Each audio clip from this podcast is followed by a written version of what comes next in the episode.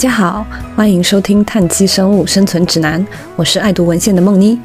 在这里，我们希望用科学和科学的方式，帮助你更好、更健康的生活。今天想和大家一起来聊聊咖啡。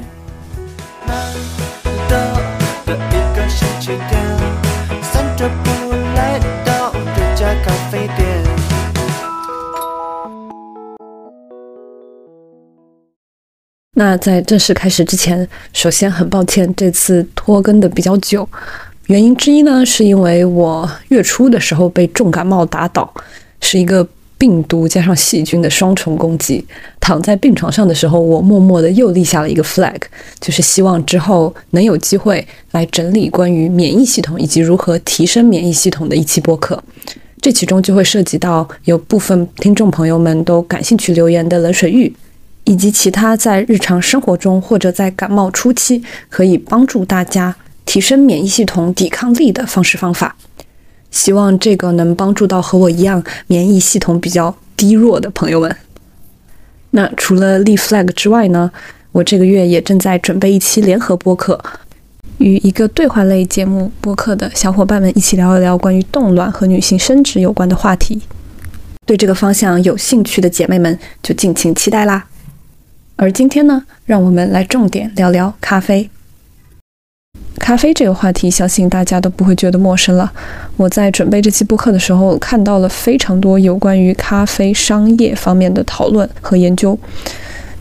可以说，咖啡这个赛道在近五年内算是中国增速最快的赛道之一了。大家在平常日常生活中，应该也能感觉到。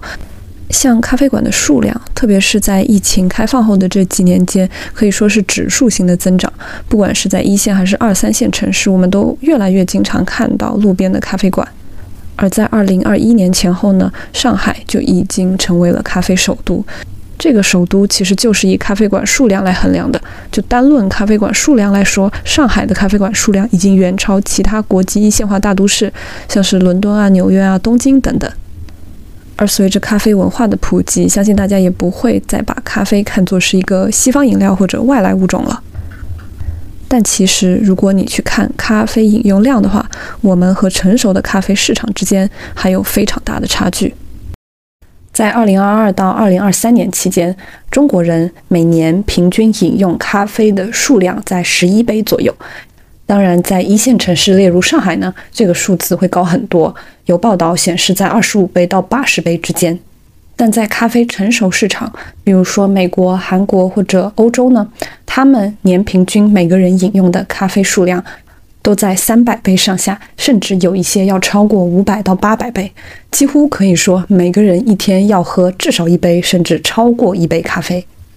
但是咖啡消费和饮用呢，有一个很明确的特点，就是它的粘性很强。我们不管是自己或者身边朋友有认识有喝咖啡习惯的人，基本上他们每天定点就一定要喝到那杯咖啡。比如说我习惯早上喝咖啡，那我早上如果在那一小时之内没有喝到那一杯咖啡，我会觉得我整个人早上就是不清醒的。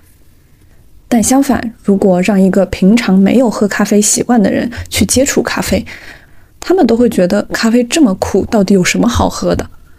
并且我也经常听到有人说，咖啡成瘾这个事情到底需不需要解决？它对我们健康到底会不会有什么长期的影响？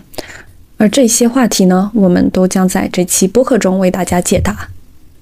不过啊，其实我们谈咖啡就不能只谈咖啡，因为相信大部分朋友也知道，咖啡能提神醒脑的最重要原因就是里面有咖啡因这个成分。而咖啡因呢，不仅存在在咖啡中，它在很多其他的饮品或者食物中都有存在。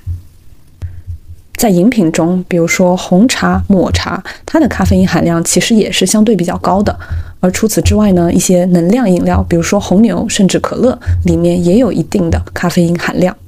而除此之外，其实在一些食物和零食，比如说黑巧克力中，也有相当部分的咖啡因成分。所以，虽然我们身边可能不是所有人都喜欢喝咖啡，但世界上其实有超过百分之九十的成年人每天都在以各种形式摄入咖啡因，不管是通过茶、可乐、其他的饮品，或者一些食物，例如黑巧克力等等。而咖啡因呢，也是世界上最为常见的兴奋剂。是的，你没有听错，咖啡因就是一种精神活性药物，或者说兴奋剂。而也正因为如此呢，其实从一九八几年开始，不管是国家或者国际级的体育赛事中，运动员体内的咖啡因含量就开始被正式的监测了。那在这期播客中呢，我们希望能够帮大家拆解咖啡的作用机制是什么，这也就能解释为什么喜欢喝咖啡的人很喜欢喝咖啡，并且在喜欢喝咖啡之上。你会发现自己也会很喜欢跟咖啡有关的物品和文化标签，比如你可能会发现自己很喜欢咖啡馆的氛围，甚至很喜欢咖啡杯。像星巴克出的咖啡杯也会经常出现售罄的情况。但是对于没有喝咖啡习惯的人来说，他会觉得咖啡很苦啊，很难喝。这到底有啥可喝的？并且对咖啡有关的产业和产品都不感冒。其实这些现象都跟咖啡因的作用机制有关。那当然，除了这些呢，我们也会简单介绍一下为什么咖啡因能让你提神醒脑，它对我们生理和心理的作用分别是哪些，有什么长期或是短期的影响。这里我们也会着重介绍咖啡是否对身体会有负面的影响。比如说，咖啡是否会让你缺钙？咖啡是否会导致你激素混乱？以及如果有长期负面影响的话，这些负面影响到底是什么？应该如何避免？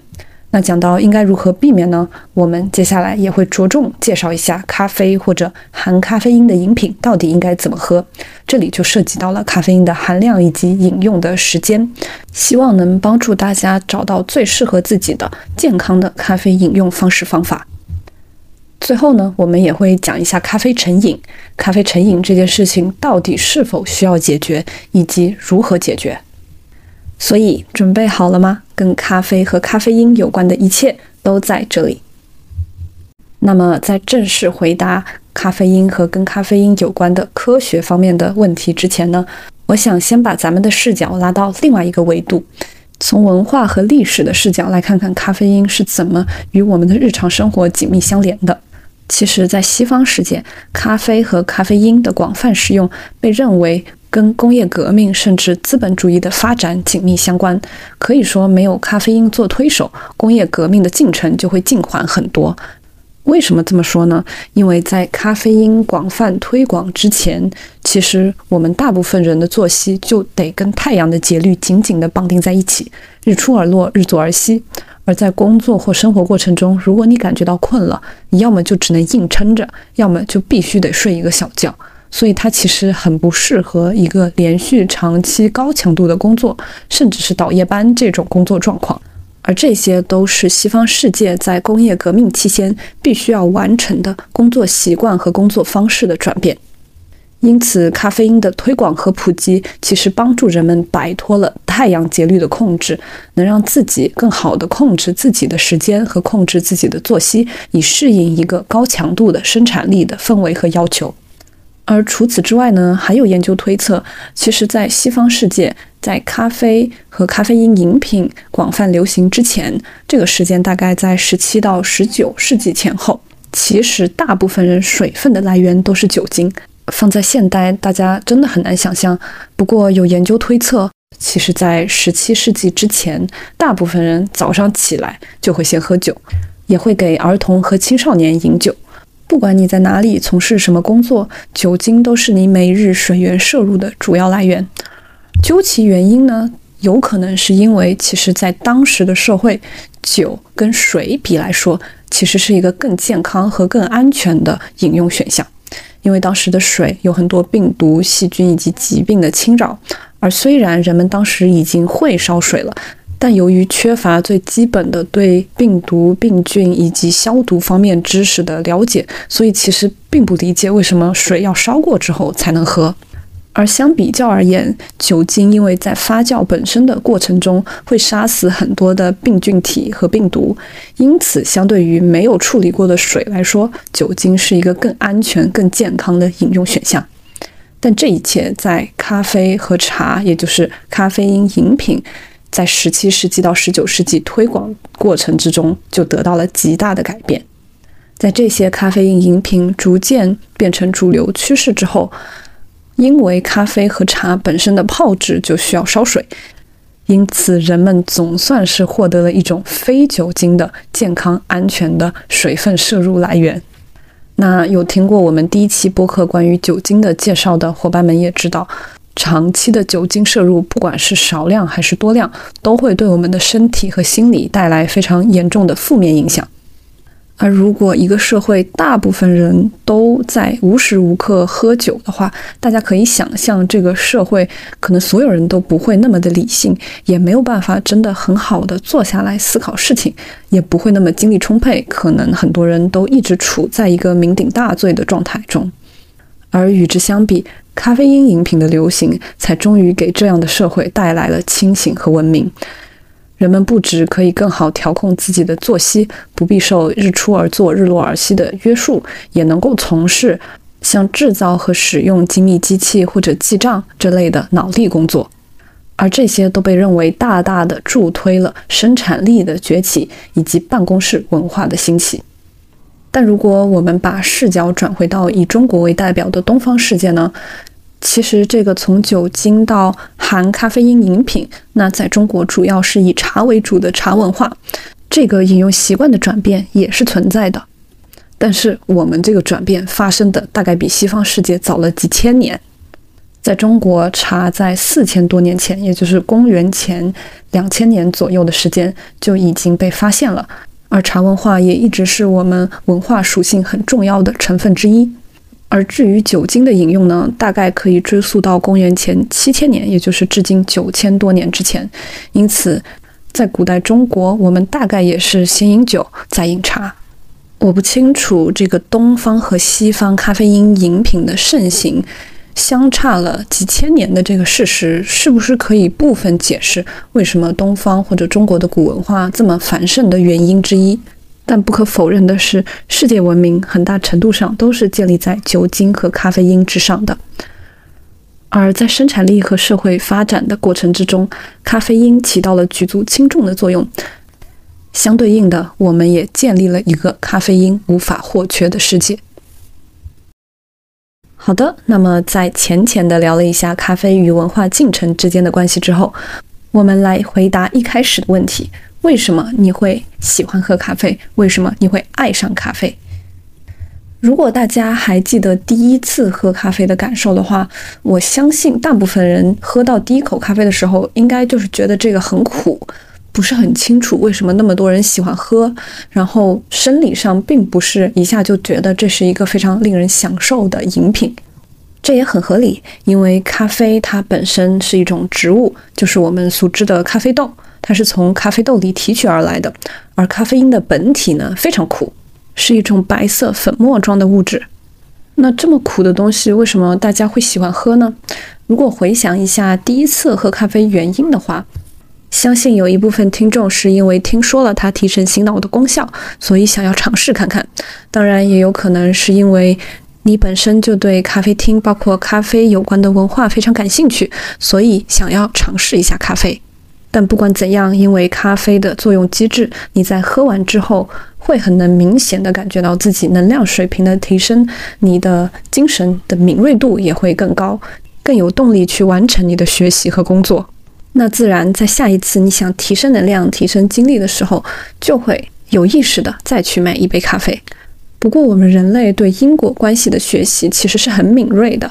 什么意思呢？就好比我今天早上去星巴克点了一杯拿铁，然后店员。把它装在了一个星巴克绿色的纸杯里递给我，我后续就在咖啡厅待了一个上午，完成我的工作和学习。然后我觉得我工作和学习的状态就特别好。其实我们有意识的归因可能会归因到这杯咖啡和咖啡因本身。我知道是咖啡这个东西和咖啡因这个东西让我有更好的精力和体力面对学习和工作。但我的大脑在学习这个因果关系的时候，它学习的是你喝咖啡的时候的一整个处境。包括你手里那个咖啡杯的颜色，包括你买咖啡的咖啡店，包括星巴克这个牌子，甚至也包括咖啡本身的口味和气味。那正因为在这个环境下，我喝的这一杯咖啡让我后续有一个很好的反馈体验，因此我下一次再买咖啡，下一次再进入到星巴克这个咖啡店的时候，我自然而然的就会有一种非常积极的情绪。而久而久之，我就会被咖啡以及咖啡背后所代表的咖啡文化所吸引。因此，简单来说呢，我们之所以这么喜欢咖啡以及跟咖啡有关的一切，都是因为我们在完成因果关系的学习时，很多的条件学习是下意识的，也就是说，在潜意识里，你会把咖啡的香味、咖啡的口味、咖啡店的环境、咖啡的品牌，甚至咖啡杯的形状和颜色，都与你喝过咖啡之后能量提升这种愉快的体验做连接。渐渐的，我们就会对咖啡本身的味道赋予了新的定义和含义。我们会把它自然而然的与积极的事物联系起来，即使我们第一次尝试咖啡时候，它的味道是中性或者负面的。这个呢，在生物学上叫做行为强化，而咖啡因就是一个非常高效的行为强化因子。而这种行为强化其实不止发生在人身上，在很多其他的物种身上也有所体现。最有名的一个例子是蜜蜂，因为我们刚才有介绍，咖啡因其实是广泛存在在各类的食物以及饮品中的。那在非常多的植物和花卉中，其实也有极低量咖啡因的存在。而实验研究证明，含有这些咖啡因的植物会更加能吸引蜜蜂一而再、再而三的来完成采蜜。究其原因呢，其实是因为自然环境中这种低水平的咖啡因被证明能够增强蜜蜂对于花香学习的记忆和定位能力，它其实参与到了嗅觉学习和记忆的神经元反应当中。我们都知道，之所以蜂蜜会勤劳地去帮助植物授粉和繁殖，是因为它能得到花蜜作为奖励。而实验证明，如果花蜜里有低含量的咖啡因，那这种奖励和行为加固。比只含有蔗糖的甜味花蜜的奖励要高效三倍，所以我们可以看到，即使是在低等生物上来说，咖啡因也在改变着它们的行为模式。但是对于蜜蜂这种没有复杂神经系统的物种来说，它们对环境条件的学习以及反馈是非常直接的。但对于大脑越复杂的动物来说，它所建立的这种环境条件的学习就会更复杂。假设一只蜜蜂有人这么复杂的头脑的话，它大概率不只是会喜欢上那个有咖啡因的花卉本身，它还会更喜欢那个花卉周围的湿度、温度，甚至在跟它一起采蜜的小伙伴。而放到人喝咖啡的环境中来讲呢，这就是为什么我们不仅会喜欢咖啡，也会喜欢咖啡馆、咖啡的味道、咖啡的文化。那么问题来了。咖啡或者咖啡因到底是如何让我们更好、更专注地投入到工作和学习中去的呢？这里我们就要讲到咖啡的作用机制。在了解咖啡作用机制之后，你就会理解到，其实咖啡并不是魔法，它并不能让你无中生有地创造能量，它只是让你能自由调配你能量使用的时间。也就是说，在喝咖啡的时候，其实你是把未来自己。可以用到的能量先借过来，借到当下来使用，而不是凭空制造出新的能量。这个对于我们理解如何正确的使用咖啡来说至关重要。那咖啡因的作用机制其实很多，但是今天呢，我就主要讲三条它的作用机理，来帮助大家了解咖啡因在进入我们身体之后到底在干什么。第一，也就是最主要的一个作用是，咖啡它本身是一个腺苷受体的结合物。大家听到这个名词的时候，请先不要快进。腺苷受体这个东西，可能大家平时没有听说或接触到很多，但如果你还能回忆起自己高中生物课本里提到的 ATP 的话，那其实它对你来说就不是一个陌生的东西。ATP 是什么？ATP 是线粒体所产生的能量因子。我们人在做任何体力或者脑力的活动时，都需要消耗能量，而这种能量的形式就是 ATP。它其实就是我们身体里的一个能量货币。是不是感觉自己初高中生物课本里学到的知识又向你袭来了？对，这种 ATP 呢，也就是我们所称的能量货币呢，它的中文名其实就是三磷酸腺苷。而在这里，腺苷就出现了。其实 ATP 里的 A 全称 adenosine，翻译成中文就是腺苷。而我们身体在不断消化能量、不断使用 ATP 的过程中，ATP 就会分解，有一部分的分解代谢产物就是这个单独的 A，也就是单独的腺苷。而这个腺苷在 ATP 使用过程中分离出来之后，它也有一个非常重要的作用，就是它会去告诉我们的神经细胞说：“我刚才工作了，使用能量了，我有一点点累了。”打个比方，有一点像你在不停的使用能量消耗 ATP 的过程中，ATP 在使用过程中就会踢出它自己的一部分，也就是踢出一个腺苷，然后给他一张门票，跟他说：“你拿着这个门票去跟神经细胞说，我刚才工作过了，我被消耗了，我有一点累。”而在我们一天不停的学习、工作和运动过程中，这个过程是在反复不停的发生的，也就是拿着门票的这个腺苷，它是在不停、不停、不停积累的过程中，而收到腺苷这个信号的神经细胞也会越来越多，而相应的，我们的脑子就会慢慢意识到说，啊，好像我们一直在工作，一直在消耗能量，正在越来越累。也相应的，我们就会感觉到困，我们的很多神经系统活动就会随着一天我们能量不停的消耗而慢慢减缓。因此呢，你到晚上就会想睡，很累，无法从事高强度的体力和脑力活动。好，那在这个过程中，咖啡的作用是什么呢？它是如何帮助我们提神醒脑的呢？其实，在这个比喻里，咖啡的作用就是它把腺苷拿着门票，并且想要进去通知神经细胞的这个通路给阻断了。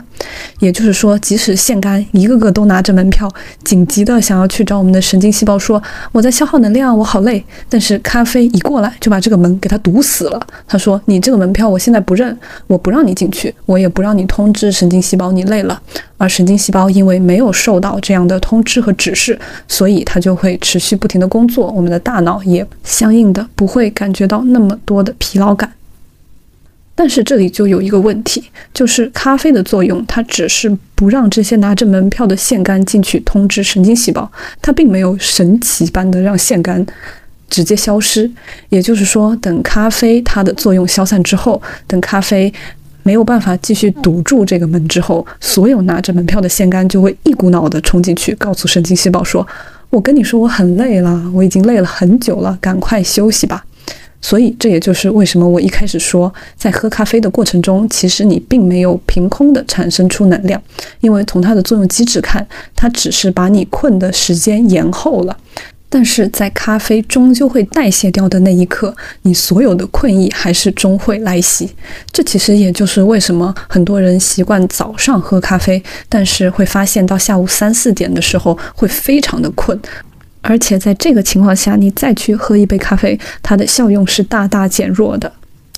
当然啦，我必须要说，这只是一个非常非常非常简约的表述方式。在实际分子学层面上来说，腺苷的产生有不同的通路，ATP 的代谢产物只是其中一条。但是不管通过何种通路，腺苷的产生都会直接或间接的调低我们神经细胞的活力，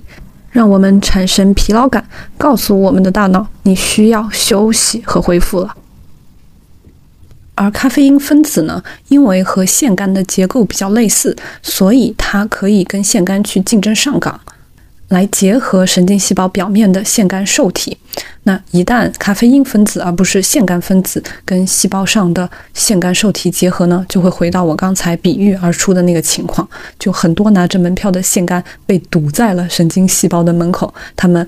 无能为力，必须得等到这些咖啡因分子代谢掉之后，才能去通知神经细胞说“我累了”。而这个过程的外化体现呢，就是我们在咖啡的作用消散之后，会有一股极强烈的疲劳感向你侵蚀而来。好，那除此之外呢，还有一条作用通路跟多巴胺有关。多巴胺相信大家比较熟悉了。它一直被认为跟快乐和积极的情绪有关，但其实与其说它是一个快乐分子，更准确的说法是它是一个动力分子，它是让你能更有动力去追求你想追求的事情。而多巴胺的含量升高呢，也会让你本身对一个事情更有动力、更有活力，对想做的学习和工作更有冲劲。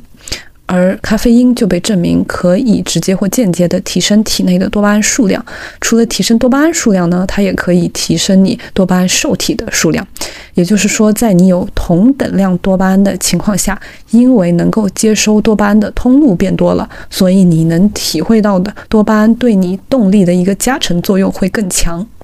而其实多巴胺的这条通路呢，也跟我们刚才讲的腺苷息息相关，因为其实腺苷除了能告诉神经细胞说。我累了，要准备休息了。它也可以调低多巴胺的释放。其实这个非常合理，因为你在不停消耗能量的过程中，你就会产生腺苷。腺苷一边呢会告诉神经细胞说要准备休息了，另一边呢就会调低你动力分子的来源，让你对想做的事情的动力减少，也因此会让你能更好的进入一个休息的状态。而正因为咖啡因能够挡住那些拿着门票的腺苷，能抑制腺苷本身的生理功能，也因此它会让你身体的多巴胺水平较高。除此之外呢，还有一条作用通路跟肾上腺素和去甲肾上腺素有关。肾上腺素大家可能也会比较熟悉。我们经常看一些医疗电视剧里，急救病人就会紧急给他注射肾上腺素，是因为肾上腺素其实是体内主要的一个应激激素之一，它在紧张、危险或者我们应激状态下会通过我们的腺髓质释放。而它主要的作用之一呢，就是它可以增加我们心脏的收缩力和频率，提高我们的心出血量，然后扩充肌肉和其他重要器官的血管，以提高我们氧气和营养物质的供应。简单来说，肾上腺素可以给我们心脏和身体其他器官打一个强心剂，提高它的活力；而咖啡因呢，就能提高我们身体内肾上腺素和去甲肾上腺素的分泌。这也是为什么我们在喝完咖啡之后，可能有些人会觉得心悸的原因之一。除此之外呢，咖啡因还有非常多其他的作用机制，比如说它可以促进神经递质乙酰胆碱的释放，而乙酰胆碱呢是肌肉收缩的一个必要物质。如果听众朋友们有在运动前喝咖啡习惯的话，也应该能够感觉到，喝完咖啡之后，你整个人身体的精力和肌肉的力量也是会有一个明显提升的。那之后我们也会讲到很多的临床试验，特别是基于运动员的临床试验也证明，咖啡因的摄入能提高你运动时最大的 power output，就是能量一次的输出功率，以及你运动时的耐力等等其他运动指标。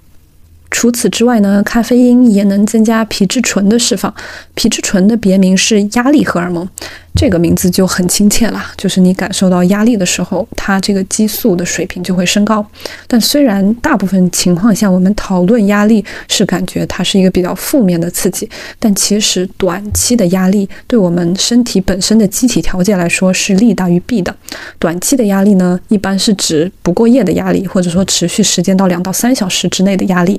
那这一类的压力一般会让我们的警觉性增高，让我们身体本身的机能也有一个增强。但是，当然，如果你长期处于高压的情况之下，它对你身体的伤害一定是弊大于利的。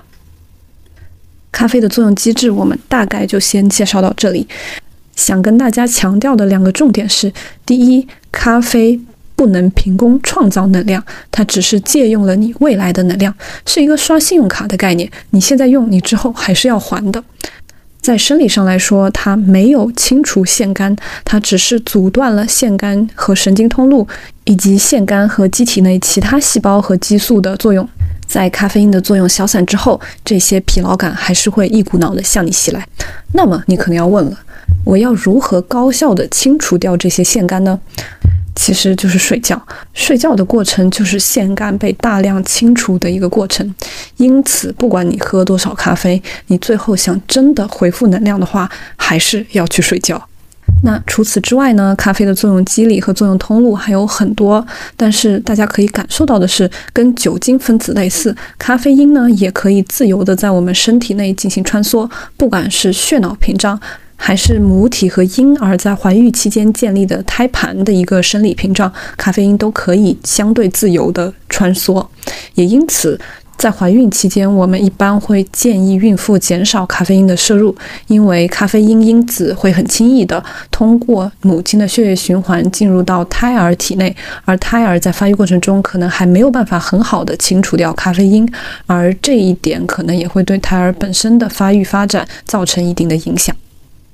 好，那么既然咖啡因在生理学层面的作用通路这么多，能影响到的激素呀或者细胞水平的功能代谢调控这么多，那它外化的体现到底是什么呢？我们大家都知道的是，咖啡因可以提神醒脑，以及我们刚才提到的，咖啡因可以让你运动时候更有力量，也更有耐力。但其实除此之外，它还有非常非常多的机能，也正在被科学家们逐渐的揭示和研究。比较有趣的是，第一，它不仅可以让你运动时候更有力量，它甚至可能会让你更加热爱运动。这个其实很好理解，因为本身它对肌肉的力量输出也会有提升。再其次，因为它能够增加你多巴胺的释放，而多巴胺作为一个动力因子呢，也可能会让平时不太爱运动的你更能去享受这个运动的过程。所以，如果大家感兴趣的话，可以尝试在运动前半小时到一小时内喝一杯咖啡，看看它是否能让你运动得更高效，也让你更享受运动。而除此之外呢，我个人觉得非常有意思的一点是，它还可以提升我们很多的认知功能，包括记忆力。目前大部分的研究都证明，咖啡因对成年人和老年人的短期记忆和长期记忆都有显著而积极的影响。有一个可能的作用机制，也是来源于我们刚才讲的，咖啡因可以增加你多巴胺和肾上腺素的释放。我们都知道，这两种激素释放之后，对我们本身的情绪会起到一个比较正面的影响，你会更有动力去追求一些事情嘛，对吧？而研究证明，其实在人的记忆所形成的过程中，我们的情绪起到了一个非常重要的作用。简单来说，就是我们。大部分深刻的记忆都是跟情绪唤醒有直接关系的，不管是强烈的正向还是负向的情绪，都能让我们对跟这个情绪所相关联的这件事情的记忆有极大的提升。这个其实我不讲生物机制，大家也能明白。因为你去回忆自己人生，回忆你所经历过的事情之后，你记住的往往就是要么特别开心的事情，要么特别悲伤的事情。所以情绪唤醒在我们记忆形成中的作用是毋庸置疑的。而正因为咖啡能够影响我们多巴胺和肾上腺素激素的释放，所以它其实反映了一种比较正向的情绪唤醒。而在这个过程中，它对记忆的形成可能就起到了一定的助推作用。当然了，了解了这个，它的应用场景可能就比较多。比如说，你可以尝试在学习前半小时到一小时之前喝一杯咖啡，它可能能更好的帮助你的记忆形成。但是，如果我们把视线拉远一点，既然咖啡能够帮助成年人甚至老年人维护长期和短期的记忆，那是不是它对某一些神经退行性疾病也起到一定的保护作用？这个呢，也是近几年研究的一大热点之一。而大数据的研究确实显示，无论是阿兹海默病，也就是老年痴呆，还是帕金森病这类的神经退行性疾病的发病风险，在长期使用咖啡因的人群中都有显著降低。具体来说，长达几十年的跟踪研究显示，经常摄入咖啡因的人群，患阿兹海默症的风险可能会比没有经常摄入咖啡因人群低百分之十八到百分之六十。而帕金森综合症其实就是以多巴胺性能和神经性病变为主的一个神经退行性疾病，因此也有很多生物学，包括动物实验证明咖啡因会对帕金森病的发病有起到一定的神经保护作用。而除此之外呢，也有研究证明咖啡因可以比较好的去降低我们抑郁症的发病发展概率。当然啦，我必须想要强调的一点是，咖啡因的研究其实是比较难进行的，因为就像我播客一开始说的，世界上百分之九十左右的成年人每天都有摄入咖啡因的习惯，因此在进行一个长期的跟踪研究中，其实你非常难精准的去控制和估计每一个个体摄入咖啡因的含量到底在多少，而且有相关性也不一定代表着有因果性。但即使把这些都纳入考量，神经科学的研究中对咖啡因的态度还是比较积极的。当然了，讲了咖啡因这么多的好处，我们也要来看看咖啡因的另一面，也就是咖啡因的摄入，咖啡因的长期摄入真的是没有风险、没有坏处的吗？其实这个问题自从人们开始广泛喝咖啡之后，科学家就一直在不停的研究和探索了。而且与我们播客里介绍的顺序相反，其实科学家一直着重对咖啡因的负面研究进行挖掘。像我们刚才介绍的，它对神经退行性疾病的保护作用，其实都是近几十年才开始探索的。你能感觉到很多的科研和科研学者都觉得咖啡因就这么神奇吗？它是不是短期内让你精力提升，但是长期一定会让你背上应有的代价呢？我觉得这也是我听到很多，包括我自己的父母会向我提出的疑问。那跟咖啡负面影响有关的几个讨论，大概有这么几个方向：一呢是。有很大一部分的争议会说咖啡可能会导致缺钙，特别是它与你骨折的风险以及骨矿物密度或者钙代谢有不利的影响和相关性。其次的一大讨论要点呢是咖啡可能会对我们体内的雄激素和雌激素的调控有影响，进而可能会导致不孕不育。包括有很多人就警告年轻女性少喝咖啡，它可能会对你的生殖功能有一定的影响，等等等等。那我们一个一个来。首先，咖啡跟缺钙之间有没有相关性或者影响？我们现在看到一个最全、最大数据集的综合研究和调查显示，在骨骼健康方面，每天摄入四百毫克的咖啡因，大概是星巴克超大杯两到三杯咖啡的这个咖啡因含量。只要你在这个咖啡因摄入的含量之下。那咖啡因的摄入与骨折的风险、跌倒、骨矿物密度以及钙的代谢都没有直接的不利影响。也就是说，只要你不喝咖啡过量，那基本上咖啡是不太会导致缺钙或者相应骨折或者骨密度降低等等风险的增加。而关于咖啡因过量这个话题，我们待会儿也会仔细讨论一下，因为它跟每个人本身的咖啡因代谢能力，包括体重都有很直接的关系。那除此之外呢？另外一个话题就是激素了。确实有研究证明，咖啡因的摄入会影响我们雄激素以及雌激素的分泌水平。在亚洲人群的研究显示，咖啡因的摄入会让我们的雌激素水平升高，睾酮在男性体内，睾酮也就是雄激素的浓度会变高。但是只要你咖啡不喝过量。基本上，这个雄激素和雌激素升高的升高量是不会超过健康的临床指标的。也就是说，它虽然会有一定程度的升高，但只要你不喝过量，它一般是不会有什么明确的临床指征的。那也有研究去研究它跟生殖系统，包括生殖系统有关的一系列指标是否有因果关系。嗯，实验也证明。咖啡因的摄入不会导致我们生育功能有任何的影响。具体来说呢，在女性体内，它不会让你的卵子成熟度以及排卵有任何的负面影响；而在男性体内呢，咖啡因的暴露也与精子的质量、精液量等等的生殖参数之间没有直接的关系。当然了，研究上的很多事情没有办法说得很绝对。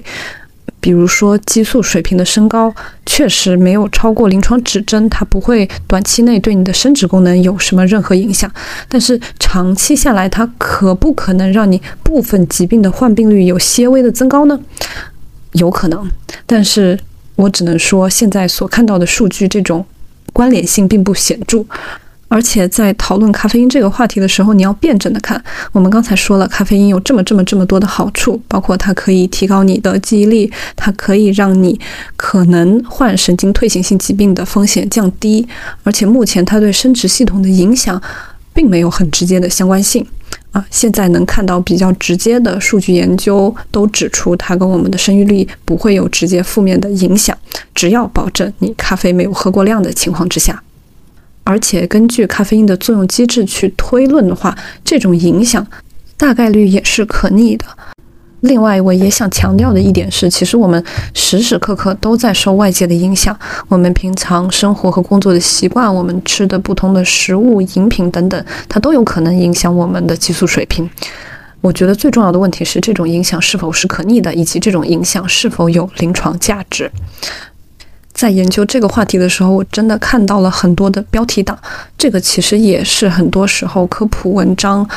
或者专家解说会缺少一定公信力的原因之一，就是它。并不是跟你说了一个假话，但它确实只告诉了你部分真相。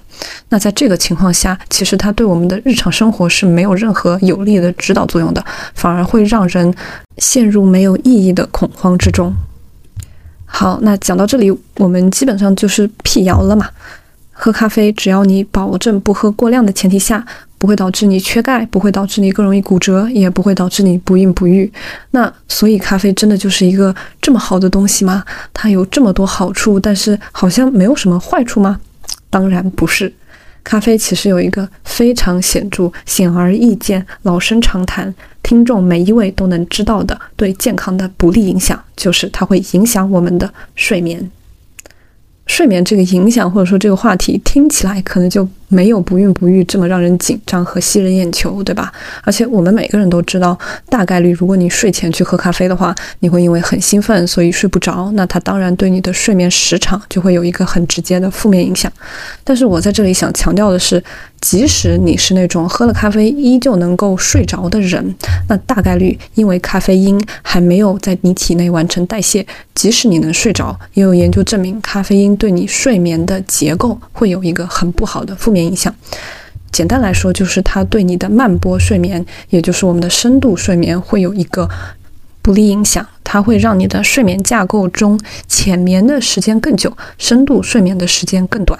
而这个长期影响呢，就会让你即使在能睡够八小时的前提下，你睡的也不会很好。睡得不好，一个很直观的反应就是你第二天你的身体和心理状态不会有满分。而在这个情况下呢，大部分人又会去选择喝咖啡，让自己能得到一个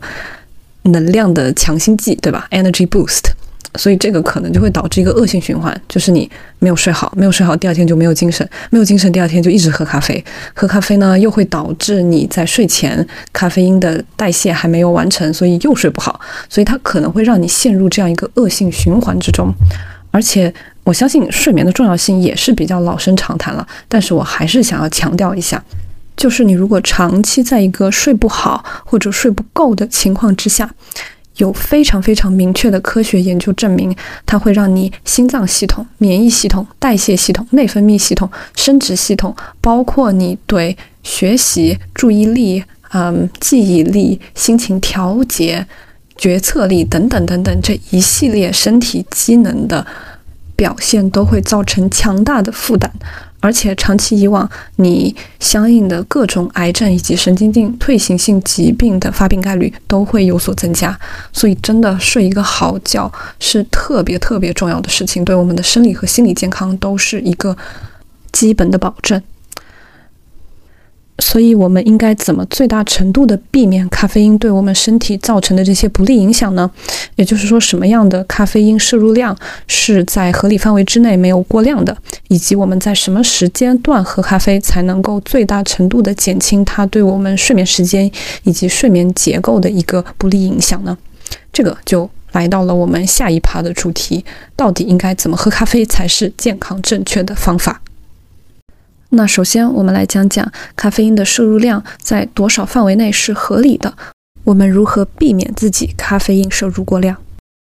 那如果你去看不同国家的一个统计数字和推荐用量的话，基本上说的都是成人在四百毫克或四百毫克以下，也就是换算成星巴克超大杯咖啡两到三杯左右的含量。不同咖啡的咖啡因含量也会有差别。那待会儿我也会尽量的给大家介绍一下比较常见的咖啡因饮品中咖啡因含量大概是多少。但是其实每个人每个成年人他本身的代谢水平都有很大的差异，跟酒精一样，有些人酒量好，有些人酒量不好。咖啡因也是，有一些呢是我们天生的，就是基因所导致的，我们对咖啡因的代谢会有差别。那其次呢，还有就是后天环境，包括我们本身的代谢能力。因此，四百毫克这个数字可能并不能适用在每一个人身上。我自己看下来，觉得一个比较好的计算方法是根据我们本身的体重去进行一个推测。正常来说，每一个人的咖啡因单日摄入量应该在你每公斤体重的一到三毫克左右。简单来说，假设我是五十公斤，那我单日的咖啡因摄入量应该在五十乘一到五十乘三毫克之间，也就是五十到一百五十毫克之间。那相应的，如果你体重比较大，你的基数比较大，你有可能的咖啡因耐受的能力就会更高。当然，对于平常没有喝咖啡习惯的朋友来说，我建议大家先从最低量的开始试起。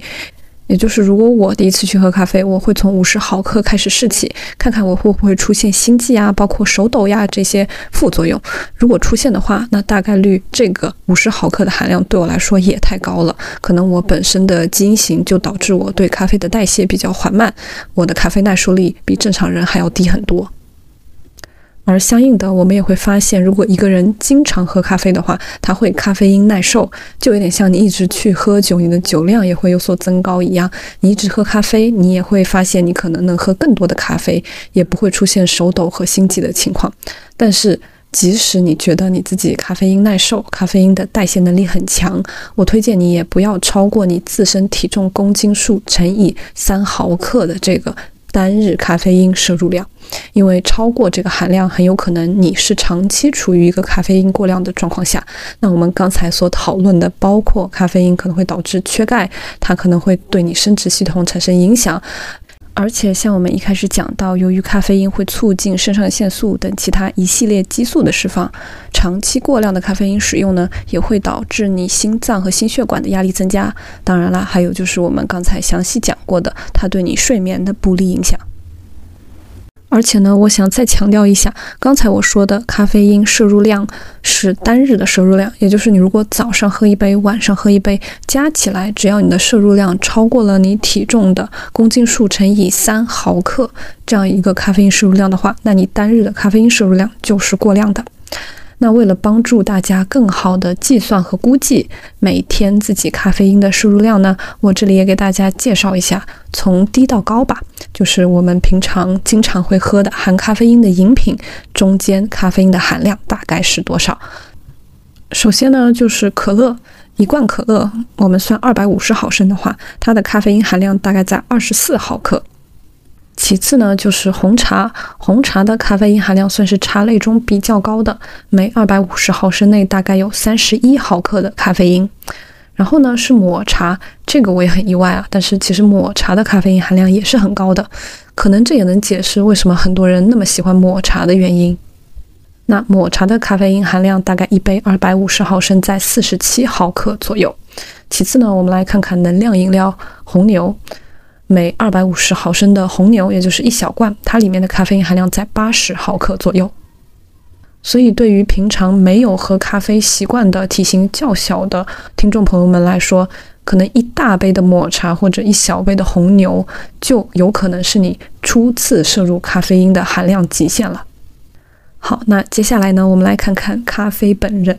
我这边引用的数据是来自星巴克的。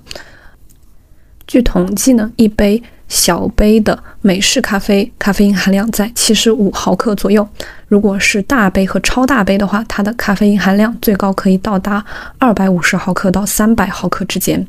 也就是说，如果你每天早上要喝一杯大杯的美式咖啡的话，也就是三百毫克咖啡因的话，基本上你这一天就尽量不要再喝咖啡了。如果你喝两杯大杯的美式咖啡的话，那你单日的咖啡摄入量一定是过量的。除此之外呢，可能大家还比较常喝的拿铁，超大杯拿铁的咖啡因含量在一百五十毫克左右，而卡布奇诺超大杯的咖啡因含量也在一百五十毫克左右，它们比美式咖啡的咖啡因含量都是要少的。那另外讲到像焦糖玛奇朵呀或者榛果玛奇朵这种的超大杯的咖啡因含量也在一百五十毫克左右。因此呢，希望这些数据可以给大家一个参考。我非常非常非常推荐大家对自己每日摄入的咖啡因有一个更好的了解和掌控，这可以最大程度的让我们享受咖啡因对我们带来的好处，并且去避免它对我们健康带来的风险。那对于咖啡不耐受人群来说呢？如果大家真的想要尝试摄入咖啡因的话，有一些比较小范围的研究证明，把咖啡因和茶氨酸组合在一起。可能会更好减缓咖啡因对我们带来的不利影响，像是心悸啊、手抖呀，甚至头痛啊，等等等等。那茶氨酸呢，其实就是茶叶中的一个天然化合物。所以，如果你是一个咖啡因比较不耐受的体质，可以先尝试一下像红茶或者抹茶这类的饮品。好的，那介绍完喝多少咖啡，也就是咖啡因的摄入量应该保持在什么范围之内呢？接下来我们来讲讲什么时间喝咖啡是比较好的。这个就提到一个概念，就是半衰期。这个概念很好理解，就是一个物质在体内代谢到只剩原来浓度的一半的这个时间大概是多少。而咖啡因的半衰期呢，在四到六个小时之间。也就是说，假设你早上十点喝了一杯三百毫克咖啡因的咖啡，那么在四到六个小时之后，也就是下午两点到四点的这个时间段。一半的咖啡因，也就是一百五十毫克的咖啡，还在你体内等待代谢。因此，如果你想保证在你睡眠时间的时候，身体内不会有太多量的咖啡因残留的话，一般推荐是在睡眠时间的九到十三个小时前去摄入咖啡。否则，可能会因为咖啡因的代谢时长的问题，在你睡眠的时候还有相当部分咖啡因残留。即使你发现自己睡着完全没有问题，但这些残留的咖啡因很可能对你睡眠的结构有不利影响，导致你深度睡眠减少，浅眠时间变多。那换算到假设你十点、十一点睡觉的话，基本上下午两点之后，我们就不建议你再摄入咖啡了。如果是咖啡因含量较少的红茶这类的饮品，还是可以考虑的。但是像美式咖啡呀，甚至包括卡布奇诺或者拿铁之类的咖啡，就尽量避免摄入了。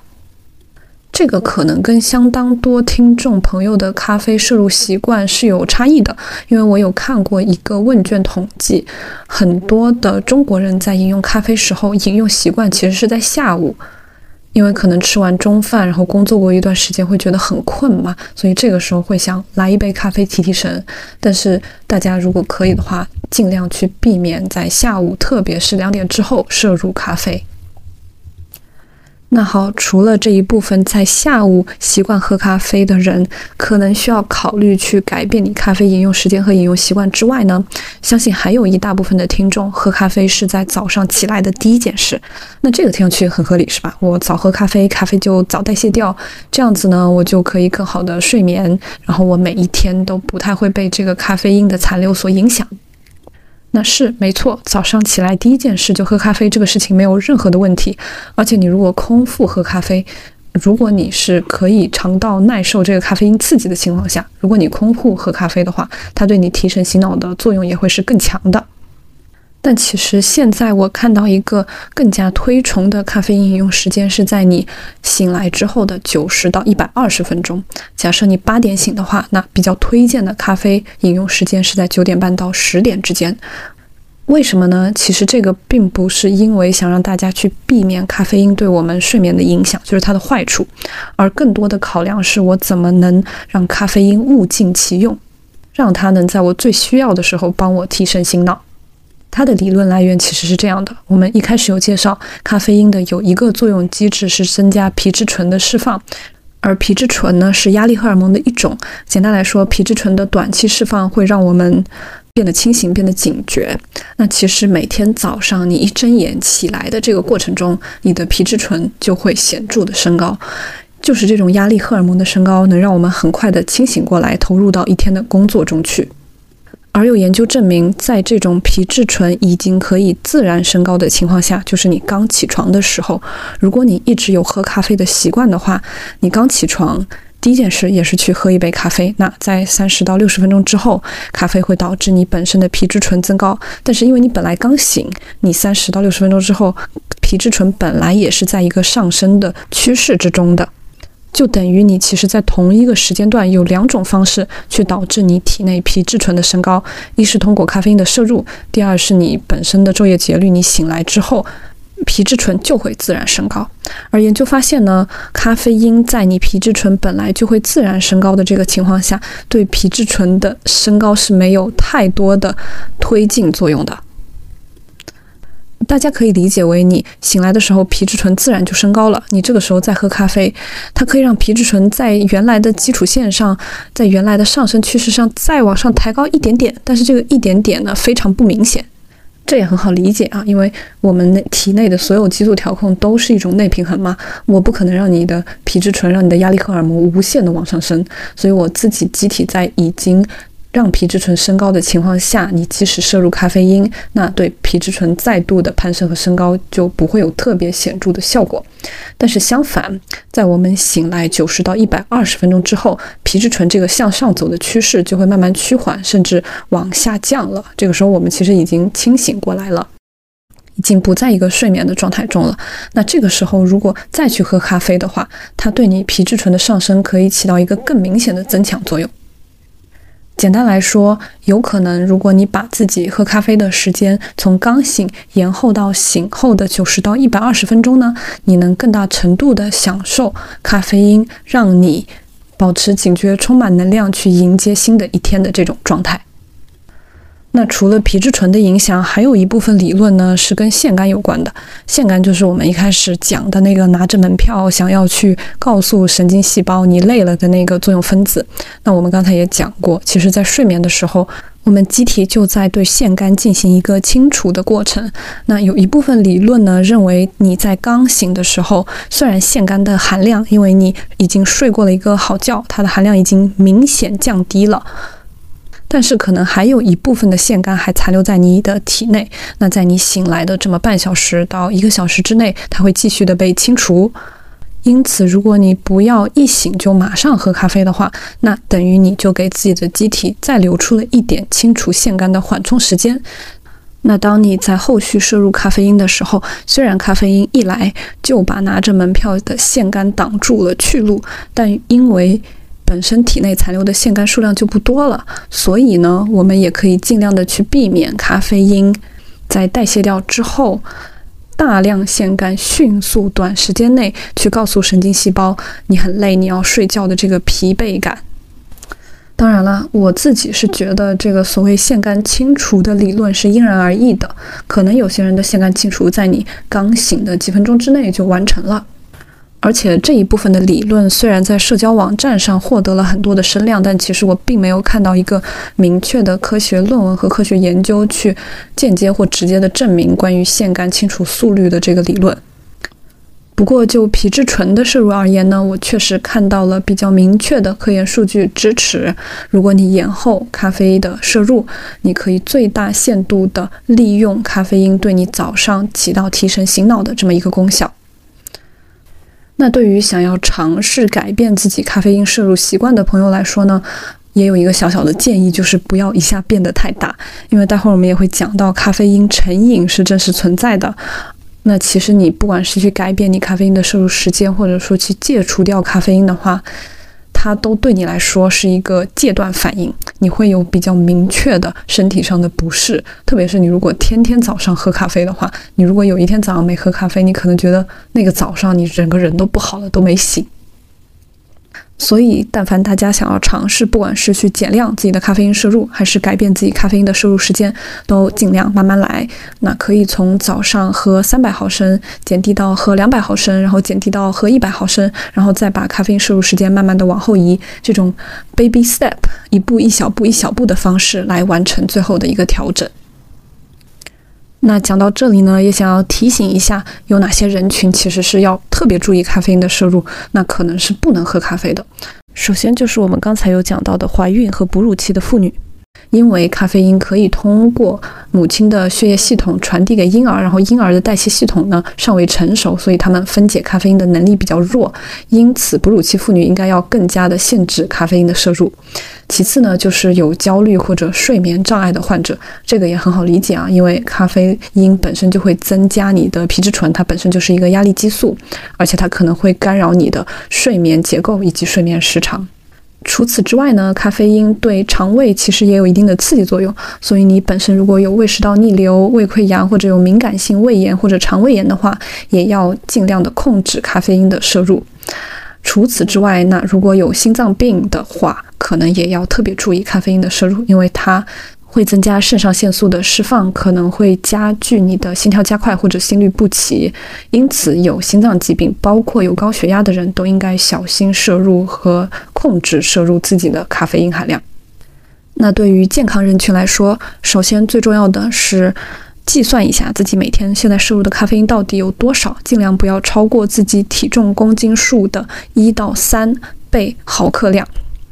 我这边也想以自己微薄的力量呼吁一下大家，其实可以去找咖啡厂商要这些咖啡因含量的明细表。我在搜寻资料的时候，其实找到的资料比较少，可能只有一些比较大的厂牌，它有很明确的说咖啡因的含量大概是多少。但除此之外的很多品牌，嗯，不管是已经做好的罐装咖啡，还是现磨咖啡，它并不会特别明确的写说咖啡因的含量大概是多少。但这个指标对于我们想健康正确饮用咖啡的人群来说，其实是至关重要的。除此之外呢，大家也要注意，咖啡其实是一个利尿剂，所以特别不建议大家只喝咖啡，一定要注意水以及电解质的补充。跟任何食品和饮品一样，这个度都是最重要的。那也希望这些资讯能帮助大家健康、科学、合理的喝咖啡，享受它对我们身体带来的好处，尽量避免它对我们身体造成的危害。好，那在结束之前呢，我想最后聊一聊咖啡成瘾这个话题。首先，咖啡成瘾是否需要解决这个问题？其实我觉得，如果刚才有听我们讲咖啡的机制，包括咖啡的好处和坏处之后呢，大家也能比较好的理解了。其实，咖啡成瘾本身不会对我们造成太大的问题，只要保证你咖啡摄入不过量的情况下，咖啡的摄入可以说是利大于弊的。但其实社交媒体上也有越来越多的人在讨论咖啡因戒断。那为什么要戒断咖啡因呢？如果它对我们身体没有明确的不良影响的话，其实很重要的一个原因跟我们刚才提到过的咖啡因耐受有关。就是说，如果你已经养成了每天喝咖啡的习惯，那你会发现。你在喝过一段时间咖啡之后，它对你提神醒脑的功效是大大降低的。相反，你如果不喝这杯咖啡，你会觉得自己一天一早上都没有办法清醒过来。所以，基本上在这个情况下，你对咖啡已经有了很强的依赖性。跟一个从来没有喝过咖啡的从前的你相比。经常喝咖啡的你，可能已经不太能感受到咖啡给你带来提神醒脑的作用和功效了。但是你不能不喝这杯咖啡，你如果不喝的话，你会有非常明显的副作用。所以这个时候，如果我们尝试去戒断咖啡因，会有一个什么好处呢？就是你如果尝试戒断，一般是五到二十天咖啡的摄入之后，再去喝咖啡，你就会发现咖啡对你整个人。提神醒脑的这个巨大的功效和助推力又回来了，就是你通过咖啡因戒断的这个动作，让你不再对咖啡因依赖了，也因此你再去喝咖啡的时候，你就能更明显的感觉到它对你身体机能各方面的一个提升。这个其实，在很多人有一个非常重要的考试或者演讲前，可能会有很大的实用价值。假设你平常就有每天喝咖啡习惯的话，你可以尝试在一个重大的考试、演讲或者说很重要日子之前的五到二十天去戒断你的咖啡因，然后在重要的这个日子到来的那一天，不管是演讲还是考试，那天早上再重新喝一杯咖啡，你会非常明显的感觉到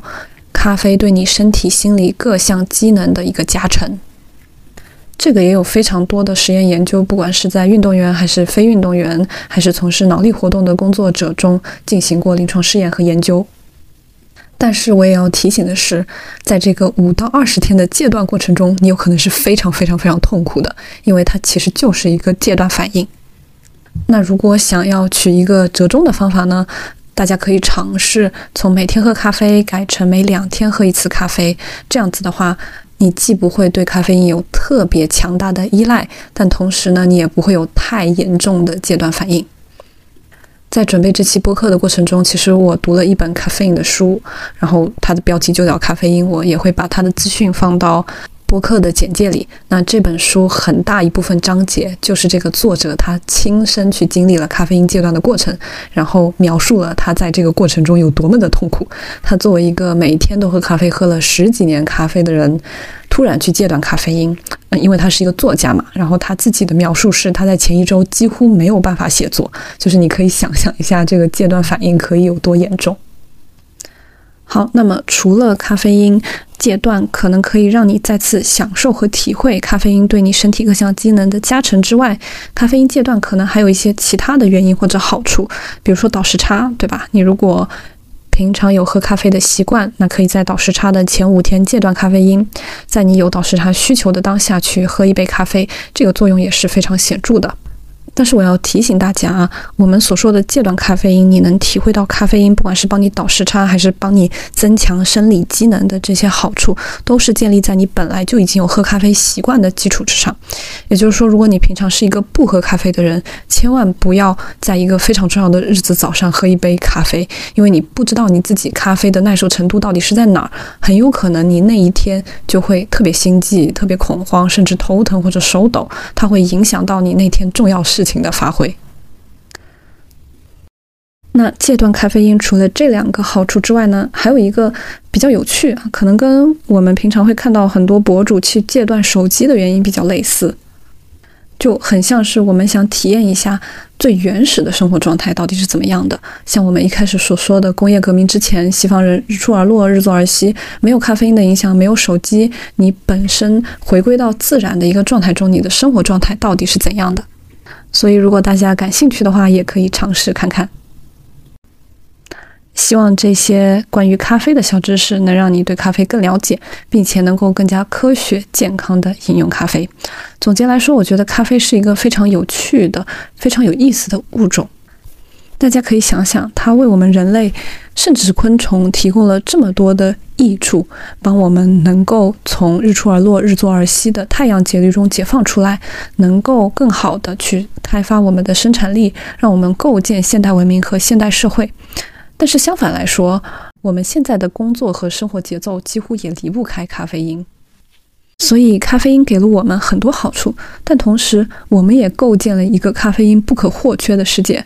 我们现在的工作时长，我们现在的生活节奏，我们现在的全球贸易，其实都离不了咖啡因。我们已经无法像最自然的人类一样日出而作，日落而息了。所以，如果以一个进化的眼光去看咖啡这个物种的话，它真的再聪明不过了。它给了你一定的好处，改变了你的生活方式，而你改变的方向呢，正是一个更加需要咖啡因的世界。而关于咖啡因的未来，我们能做的一小步就是。更加能有意识地注意自己咖啡因的摄入量和摄入时间。如果有兴趣，也可以试试看戒断咖啡因，连同戒断手机一起，看看在最自然原始的状况下，你的生活状态和心理状态大概会变成什么样。我自己呢，在看完《咖啡因》那本书之后，暂时没有这方面的想法，有点被那个作家的经历给吓到了。但如果对这方面有兴趣的小伙伴，非常非常欢迎你在评论区分享一下咖啡因戒断的体验。